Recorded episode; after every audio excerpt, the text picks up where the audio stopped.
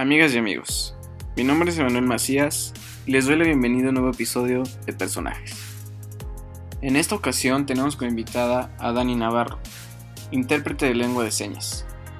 Dani es fundadora de Escucha tus manos y se dedica a colaborar para una mayor inclusión de las personas sordas en la sociedad, ofreciéndoles sobre todo el entretenimiento a través de la música.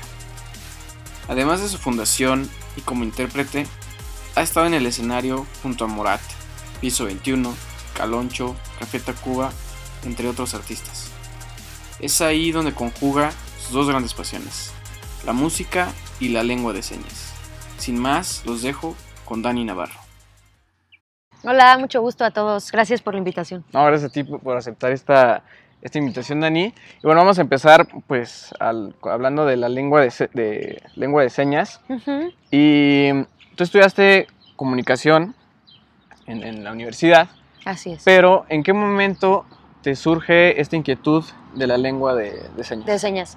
Fíjate que antes de estudiar comunicación, yo ya sabía lengua de señas unos meses antes. De hecho, cuando a mí me tocaba elegir una carrera, yo decía, no, es que yo quiero estudiar algo que tenga que ver con las señas, ¿no? Pero evidentemente, pues en México no hay, en Querétaro menos. Entonces yo decía, ¿qué voy a estudiar? Y estudié comunicación realmente porque yo desde chiquita hice tele y luego radio, y yo decía, pues no me apasiona la comunicación, pero tengo experiencia en los medios de comunicación, me metí a comunicación.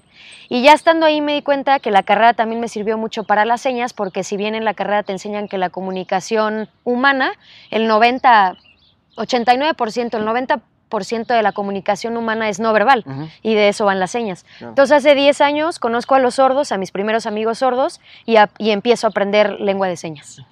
Oye, y ahora que te, involucras con ellos, también ahí me mandas ahí un, poquito de datos tuyos y dices que también eres defensora de los derechos de, estas personas sordas, ¿no? ¿Cómo ves tú la situación que se enfrentan en la actualidad?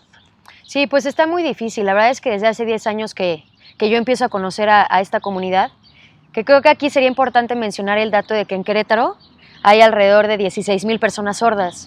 Eso, pues, te estoy diciendo que por lo menos en el vecindario o en la zona, de la colonia donde tú vives, hay tres personas y no lo sabes, ¿no? Pero porque no están dentro de nuestra cotidianidad los sordos, por así decirlo. Entonces, este, cuando mencionas el tema de sus derechos, de sus derechos humanos básicos como ciudadanos, pues no nos vayamos más lejos, ¿no? Tres derechos básicos. Eh, a la salud, a la educación y al trabajo, ¿no? Por ejemplo, solo esos tres. Son tres derechos que todos podríamos gozar, o más bien todos gozamos de ellos sin ningún problema. De entrada, cuando te enfermas, puedes ir a los hospitales y te atienden. Tú tuviste derecho a la educación, estudiaste prepa, secundaria y universidad donde quisiste, y tienes derecho a un trabajo hoy por hoy. Los sordos, ninguna de las tres. Y sí está bien grave, la verdad. O sea, un ejemplo, para no irnos más lejos, si vamos por la calle y de pronto voy con mis amigos sordos y de pronto un sordo tiene una emergencia, una contingencia, se desmaya y queda ahí queda, ¿no? Y de pronto hablamos a las ambulancias, llegan los paramédicos, llegan y luego y luego, o sea, llegan los paramédicos y ni siquiera le saben preguntar si está vivo, qué le pasó, qué le duele, eh, su nombre o lo que sea. Y luego de ahí los paramédicos nos llevan al hospital para que el médico lo atienda y sale peor la cosa, ¿no? O alguna embarazada que pues que requiera de alguna enfermera que se sepa comunicar para el parto o lo que sea, pues no tienen derecho a ello. Luego al trabajo, pues tampoco, la gente no le está dando trabajo a los sordos porque no sé si creemos que no son capaces o lo que sea, pero más bien yo creo que la barrera entre el sordo y nosotros es que no hablamos el mismo idioma, ¿no? Claro. La comunicación. Oye, y hablando de esto, que mencionas estos derechos, tú también les ofreces algo diferente que es, puede ser el entretenimiento, ¿no? Ajá. ¿Por qué te llamó eso? Sí, esa pregunta es interesante porque si bien yo conozco las señas hace 10 años, aproximadamente hace 4 años y medio, casi 5, fue cuando de pronto así yo estaba en mi casa, en mi cama, acostada, echando la flojera un rato y estaba con los audífonos escuchando una canción que me gustaba mucho, que no recuerdo en este momento cuál era, pero estaba escuchando mi canción favorita y en ese momento se me prendió el foco y dije, ¿qué pasa si junto el mundo de la música, que es un lenguaje del alma que todos podemos disfrutar, porque nos apasiona la música, ¿no? O sea, eso es algo que a todos nos gusta. Y por el otro lado, junto mi otra pasión, que son las señas, entonces, ¿qué pasa si le meto señas a la música? Y entonces, esa canción de, ese momento me puse como a traducir la estrofa por estrofa y luego llego al coro y empecé como a sacarla en lengua de señas Y ya que medio la tenía lista, me grabé y me subí a redes. En ese momento lo que yo tenía a la mano era el Instagram. Pero no me dejaba subir más de un minuto. Sí. Entonces subo la canción y todo. Y la verdad es que desde que la subo a redes tuvo muy buen impacto. Por parte de los sordos, ellos te decían, no, pues estaban muy agradecidos, te decían, Dani, gracias por lo que estás haciendo, porque nos estás acercando a un mundo que verdaderamente desconocemos, que es la música, ¿no? Y por el otro lado, los oyentes, como que estaba padre esta idea de, me pedían su canción favorita, por ejemplo, cualquiera de Juan Gabriel, y poderla ver en lengua de señas es como, ay, ¿qué Muy pasa con este ¿no? idioma, no? Ajá. Entonces, pues tuvo buen impacto y así es como nace Escucha tus manos. Ah, precisamente es a donde iba, que nace la fundación. ¿Qué hacen en, la, en tu fundación Escucha tus manos? Mira, Escucha tus manos es música para sordos. Obviamente yo tengo una chamba enorme porque hacer música para sordos no es solo traducirla en su idioma o interpretarla en, en su idioma, sino lo que yo estoy tratando de hacer es realmente volver la música súper sensorial. De lo que se trata no es de que escuches la música, sino de que la puedas ver y que la puedas tocar y que la puedas sentir. De hecho, la forma en la que los sordos disfrutan la música es a través de las vibraciones. Ah, Ajá. Entonces, aquí la idea es poder volver la música visual y sensorial. ¿De qué forma? Pues hay muchas formas, pero hay que, hay que investigar bien la manera. Por ejemplo, me he podido asesorar con ingenieros de audio y demás para que nosotros podamos traducir esas vibraciones y esa frecuencia de la canción en algo totalmente visual y sobre todo sensorial, ¿no? Que por primera vez vayas a un concierto. De hecho, quiero hacer un paréntesis aquí porque hace un año justo en marzo de hace un año, eh, los sordos y yo, más los sordos que yo, pero los sordos tuvieron la idea de hacer un festival Un de festival. música electrónica para sordos. Estuvo impresionante porque fue el primer festival que se hizo de esta forma en México. A Aquí nivel, en Querétaro, ¿no? Sí, a nivel nacional fue el primero y lo hicimos aquí en Querétaro. Y fue idea de los sordos para sordos, ¿no? Porque de pronto ellos se metían a YouTube a ver cosas como el Tomorrowland o el Corona Capital Y nada, ¿no? Ajá, y ellos mismos decían, pues yo quiero tener algo así, ¿no? Entonces, así fue como un año nos tomó la planeación de esto, pero fue impresionante porque llegabas al concierto y por primera vez no ibas a escuchar la música, ¿no? Sino realmente a sentirla a través de las vibraciones. Y por ejemplo, ahí- que tuvieron que como instalar para que pudieran palpar eso. Sí, mira, de entrada, así, enfrente del escenario, una tarima bastante grande de madera, porque la madera es el material que más vibra con la música. Y los sordos sienten las vibraciones a través de las plantas de los pies, principalmente. Ajá. Entonces te tenías que subir ahí y ya como que tenías esta experiencia, pero durísima, porque además era como mucho DJ, la música electrónica se presta mucho para esto, Claro. porque resulta que nosotros sentimos más las vibraciones de los, de los graves que de los agudos. Y por otro lado metíamos peceras alrededor del escenario con un tanto así de agua. Es que también si te pasas de agua ya no funciona, sino como Sí, un tanto así exacto. de agua. ajá. Y ahí lo que pasaba es que el agua vibra también.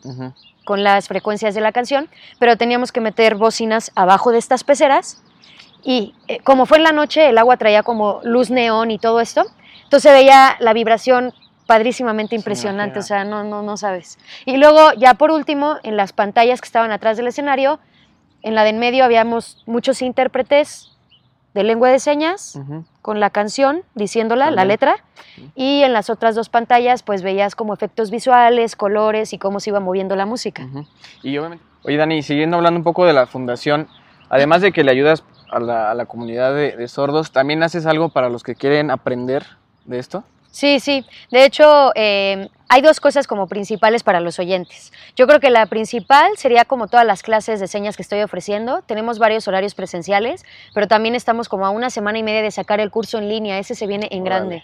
Ajá, porque también hay mucha gente que me sigue en redes y me dice, Dani, yo quiero aprender señas, pero vivo en Monterrey, Veracruz o Ciudad de México y quisiera aprender señas contigo, por lo que haces. Claro. O sea, igual ellos piensan en su cabeza que el día de mañana puedan aprender señas referentes a la música, por ejemplo, que no es lo mismo. Entonces ahí la gente me busca mucho y estamos a punto de lanzar el taller en línea para que te inscribas. O también tengo talleres presenciales que ahí la gente cuando se me acerca y me dice, Dani, ¿cómo puedo colaborar con tu proyecto que está padrísimo? Solo hay una forma. En realidad solo hay una forma, no hay otra. Aprendamos señas. Y la segunda, contestando a tu pregunta, que también va más dirigido hacia los oyentes, es la conferencia que traigo que es sobre empatía e inclusión. Ok. ¿Y ahí, ¿Y ahí qué es lo que abordas? Sí, la, la conferencia es muy interesante porque justo yo creo que, ¿sabes qué pasa? Te digo algo, la persona que entra a la conferencia no es la misma a la que sale de la conferencia. O sea, sí, sí me encanta ver las caras de todos cuando les voy hablando de esto, cambias chips aquí adentro. Y, y de entrada la gente, le, por ejemplo, una de las cosas que más nos vuelan la cabeza cuando estoy hablando en la conferencia es cuando yo les digo a la gente, a ver, chavos, Se te acerca un sordo en la calle pidiéndote alguna emergencia, por ejemplo, ¿dónde está el baño? ¿Cómo te llamas? Y nosotros pensaríamos que le podemos escribir en una servilleta y pues le decimos las cosas al sordo. Las cosas no son así. El sordo no habla tu idioma. Ellos no te entenderían. Los sordos no entienden español. Ellos no leen el español, ni escriben español, ni mucho menos hablan español. Entonces Pero eso de entrada... Es su lengua totalmente... Ya de entrada, por eso como que entendemos que la barrera de discriminación entre los sordos y nosotros es, es grande y es pequeña. Es muy grande porque están en México y no entienden nuestro idioma, están en nuestro mismo país. Pero también es pequeña porque no nos cuesta nada aprender señas. Claro. Si tú pudieras elegir una medida que si se pusiera en este momento para apoyar a la inclusión, ¿cuál sería? ¿Inclusión en general o inclusión hacia los sordos? Hacia los sordos. Yo creo que hacia los sordos, principalmente, es que te voy a decir una cosa. Por ejemplo, yo tengo alumnos en mis clases de señas que muchos son médicos o enfermeras, o maestras incluso. Pero me da mucho coraje que de pronto la maestra o el médico llega y te dice, es que yo no he aprendido señas porque nunca he tenido un paciente sordo. Pues no van a ir. O, o la maestra que me dice, pues es que yo nunca he tenido un alumno sordo. Sí me da mucho coraje porque no los tienes porque no asisten, o sea, porque no te sabes comunicar de entrada, ¿no? Porque no estás preparado, no estás listo para que te llegue una persona así. Sin embargo, si tú aprendieras señas, es lo que yo le digo a los médicos o a las maestras, si tú aprendieras señas, por lo menos lo básico, yo tengo por lo menos 15 pacientes a ti enfermos sordos que Para mandarte mandárselos. y por lo menos otras 23 personas que pudieran ser tus alumnos, sin problemas, Claro. o mucho más. Entonces aquí la idea es, si te supieras comunicar, pues obviamente tendrías muchas personas sordas que atender. Oye, y Dani, y ahora pasando un poco a la parte de, de la música y el entretenimiento, que es, que es lo que haces, em, empezaste a hacer covers en, en YouTube. Sí. ¿Por qué, ¿En qué momento iniciaste este, esta idea? Fíjate que la música para sordos justo nació hace como cinco años, pero cuando yo voy avanzando en el proyecto, de pronto yo subía mis videos bien casuales a, a Instagram. Pero cuando me di cuenta que realmente el proyecto tenía buen impacto, dije, no, yo tengo que migrar a YouTube. Cuando migro a YouTube, empiezo a hacer videos con más producción, le meto edición, le meto cámaras, luces, Claro. ya sabes. Y sobre todo empiezo a subir rolas completas, ya no a la mitad. Ujú. Entonces ya cuando veo que también ese proyecto les gustó, es cuando yo de plano, un día sin esperármelo, le mando un mensaje. Ah, no, ya me acordé. Subí una rola de piso 21, ¿los ubicas? Pero súper casual a Instagram y los etiqueté a ellos a los, a los integrantes. Y me acuerdo que el vocalista me contestó el mensaje, me dijo, Dani, no manches, ¿tú hiciste esto? Y yo le contesté a David de Piso 21, que le mando un saludo. Le digo, sí, sí, yo lo hice, es que hago música para sordos. Le voló la cabeza y me dijo, a ver, ¿cómo? Entonces me dice, mándame por favor este video para subirlo a nuestras redes sociales oficiales. Lo suben a las redes y pasó. Pasó el tiempo y al año y medio de eso yo me entero que Piso 21 viene- a dar concierto a Querétaro. Entonces, como yo ya tenía el contacto con David, le Sí. mandé un mensaje. Le dije, oye David, ¿qué te parecería si hacemos esta canción que tú viste, pero en vivo en el escenario, para sordos? Y me dice, no, pues bienvenida. Y gracias a que pude colaborar con Piso 21, que fueron los primeros que me abrieron la puerta, pues de Piso 21 me pude pasar a Caloncho, Café Tacuba, Fernando Delgadillo, este, Mario Mario, Bautista Bautista. Se me está yendo alguien por ahí, este, Piso 21, Caloncho y así. Morat también, ¿no? Morat. Se me estaba yendo alguien muy importante, Sí. ya decía yo. Sí. Oye, ¿y qué, qué piensan los artistas y los grupos de esto? O sea, porque imagino que sí les ha de generar como cierta curiosidad o, Sí. o cierto impacto, ¿no? Sí, la verdad es que en los conciertos he vivido de todo. He vivido cosas maravillosas como en el concierto de Piso 21 o de, o de Café Tacuba, pero también he vivido cosas no tan padres como en Morat, por ejemplo. Ahora, las bandas siempre son como muy... Conmigo son muy amables, se han visto muy incluyentes, la verdad, y eso se les agradece. Sin embargo, de pronto el equipo de trabajo que traen, o si, quizás sus managers o su equipo, pues me he encontrado de todo, porque de pronto hay managers o hay, hay gente, hay staff que no tienen ni idea de qué estoy haciendo yo ahí. No, no entienden por qué estoy como yo cambiándoles la dinámica del show, ¿no? Pero ya como que a la mera hora cuando yo paso al escenario y se dan cuenta que simplemente soy una chavita que busca llevar inclusión al show, como, wow, es algo que nunca ni siquiera los managers habían visto en su vida, como que ahí es en donde aprendes a callar bocas, ¿no? Claro. Ahí es en donde aprendes que, que si estoy ahí no es por la fama ni el dinero. Si estoy ahí es porque imagínate un escenario enorme de, de Café Tacuba, con muchísimas personas. Y yo ahí haciendo lengua de señas, pues lo único que quiero es que todos me volteen a ver en plan de no manches, Claro. existen los sordos. ¿no? Y yo no estoy aprendiendo esto. Oye, ¿y algún sordo te ha escrito así de, oye, gracias porque te vi en este concierto y gracias a ti pude vivir diferente el concierto? Sí, la verdad es que sí, mira, voy a ser bien, bien honesta con tu público y contigo. Hasta el día de hoy no hemos podido llevar a los sordos al concierto. La dinámica no es esa, te voy a decir por qué. A veces, no sé, por ejemplo, un Morat.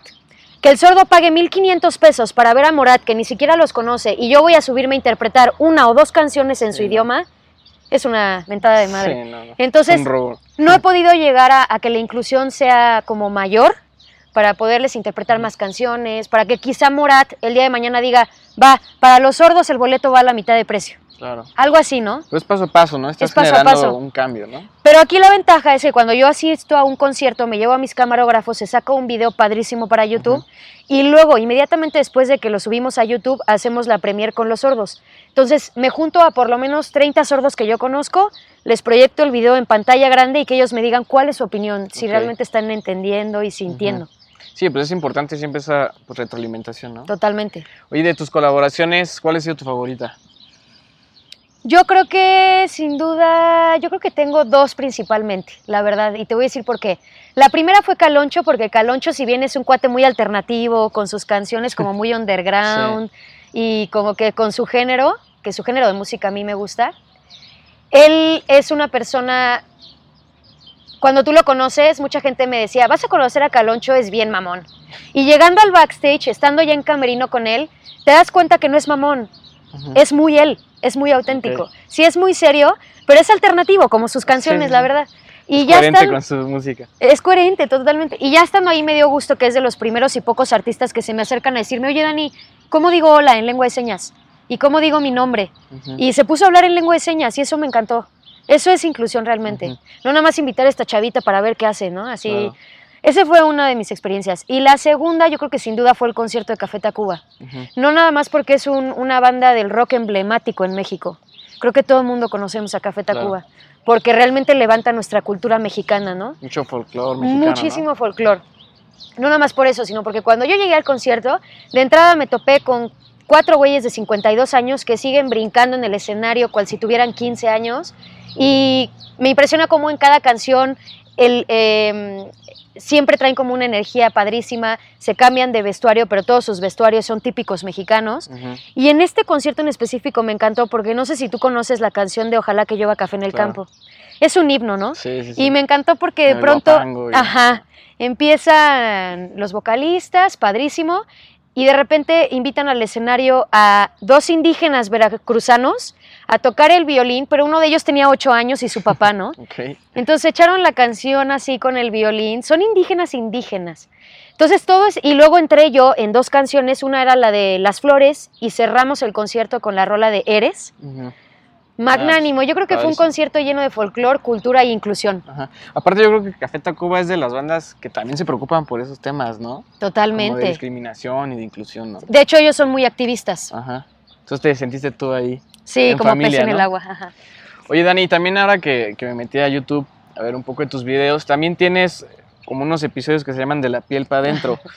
Ese, ¿qué, qué, qué es lo que estás haciendo en eso específico? ¿De qué va esa cosa? Sí, mira, te- ahí te va. De hecho, qué bueno que me lo preguntas. Les voy a presumir un poquito mi último tatuaje. Aquí dice de la piel para adentro también. Y bueno, sí, de plano sí me lo tatué porque, ahí te va, tengo un lema de vida que dice, la felicidad del mundo empieza de la piel para adentro y te lo voy a explicar un poco. Yo soy muy creyente del tema de que vivimos mucho de la piel para afuera. ¿A qué me refiero? Creemos que todo está afuera. Mi felicidad está allá afuera. Si, si tengo una novia, pues ahí voy a ser feliz. Si tengo un trabajo, ahí voy a ser feliz. Si tengo la casa de mis sueños, ahí voy a ser feliz. Y yo creo que más allá de tener una novia, un trabajo o dinero, yo creo que sí se trata mucho de meternos hacia nosotros mismos, de poder interiorizar, de poder meditar, de poder preguntarte realmente quién eres y qué estás haciendo aquí. Si eres buena persona o si hay cosas que no estás haciendo chido, ¿no? Si pudieras mejorar algunas cosas. Pero todas esas respuestas realmente no las vas a encontrar afuera. Creo que sí hace falta vivir de la piel para adentro. Y justo en esos videos que tú encontraste es mi podcast personal. Ahí trato varios temas. El primer podcast fue acerca de los celos, que si, que si bien los celos nos hacen sufrir en el amor y nos hacen sufrir mucho, ahí te explico ¿por qué no hay que sufrir en el amor? El segundo episodio fue acerca de la ansiedad y la depresión, que es la, la enfermedad del siglo, y cómo podemos bajarle un poco al estrés y erradicarlo. Y también el tercer episodio fue muy, muy bueno, muy bueno, porque te explico qué carajos es el ego. ¿Qué es el ego? El ego es muchas cosas, no solo ser egoísta. Entonces, creo que hay muchísimos temas sobre mi vida personal y mi experiencia que por ahí les comparto. Y si te puede servir, qué mejor. Aparte del de YouTube, lo tienes en versión podcast. Es que está en Spotify, en iTunes y en todas las plataformas digitales. Y está, todos están como de la piel para... De la piel para adentro. Ok, para que, para que lo escuchen y, y Sí. lo vean también, ¿no? Sí. Oye, y ahora otras preguntas que son un poquito más, a lo mejor un poco más profundas, pero también rápidas. Sí. A ver, la primera es, ¿qué prefieres? ¿Estar en un escenario interpretando o estar en tu fundación? Uy, qué buena pregunta, qué buena pregunta. Pues mira, yo creo que estar en un escenario eh, cantando con los artistas y estar en un escenario dando mi conferencia de lengua de señas o estar en un escenario dando clase de lengua de señas, las tres es estar en mi fundación. Ok. Em, ¿Qué es lo que últimamente te da muchísima curiosidad? Ufa. Este, yo creo que, mira, he pensado muchísimo en estudiar braille. Ok. Sí, muchísimo, me encantaría. Pero también yo creo que otra de mis metas sería poder estudiar la lengua de señas americana, porque cada país tiene la suya, Ah, ok. y me gustaría aprender la de Estados Unidos O sea, aparte de que es un idioma totalmente distinto, también cambia mucho por, por, país, como los idiomas. Claro. Y esa, yo creo que esas dos serían las cosas que me causan como mucha curiosidad. Ok. Otra más. Si pudieras saber la verdad absoluta de algo. ¿de qué sería? La verdad absoluta de algo, yo creo que de lo de qué chingado significa amor, de qué realmente es el amor. Una- un concepto muy amplio, ¿no? Sí, muy abstracto, muy Ajá. subjetivo, ¿no? Oye, Dani, pues eh, muchas gracias por, por estar aquí en, en este episodio. Eh, platícanos antes de terminar, ¿qué es lo que sigue para ti? Sí, claro. Mira, de entrada a mí me encantaría subirme a un escenario algún día en el Auditorio Nacional con un Luis Miguel, por ejemplo. Algún día lo voy a lograr. También tengo muchas cosas que hacer en cuanto a que la conferencia llegue a muchos lados. Me encantaría que esa conferencia que traigo de plano sí esté en tu empresa, en tu escuela, en tu familia o con tus socios. O sea, es una conferencia que neta tienes que escuchar. Aquí en Querétaro, en Monterrey, en Puebla, donde se pueda mover estaría perfecto. Yo sí me veo moviendo esa conferencia a nivel nacional Ujú. y un poco llevándole a la gente también este tema de la sanación, porque al, fin, al principio comentabas que soy terapeuta de sanación. Claro. Y sí creo que todo el mundo conocemos a alguien que está enfermo, pero creo que para poder sanar tu cuerpo primero tienes que sanar tu mente. Entonces, bueno, tratarle de llevar este mensaje al mundo y que haya menos enfermedades y más sanación, más paz, más amor. Oye, ¿y en tus redes sociales cómo te encuentran para buscar todo lo que hemos estado hablando? Sí, exacto. Si te interesa la conferencia o aprender lengua de señas, acuérdate que en Facebook, Twitter, Instagram y YouTube, Dani con Y Navarro MX, mándame un mensajito. Oye, Dani, pues ah, muchas gracias y, y, bueno, te dije hace rato que si podías interpretar Ah, sí, sí. la parte final del, del episodio, ¿no? Sí, claro. Bueno, pues ahí va. Ajá. Bueno, pues amigos, muchas gracias por ver este episodio. Les recuerdo que vean todos los demás episodios, que se metan al canal de YouTube, se suscriban. Les recuerdo que también ponemos las entrevistas en una versión más larga en Spotify para que no se pierdan ninguno. Y como siempre, nos vemos en el siguiente episodio.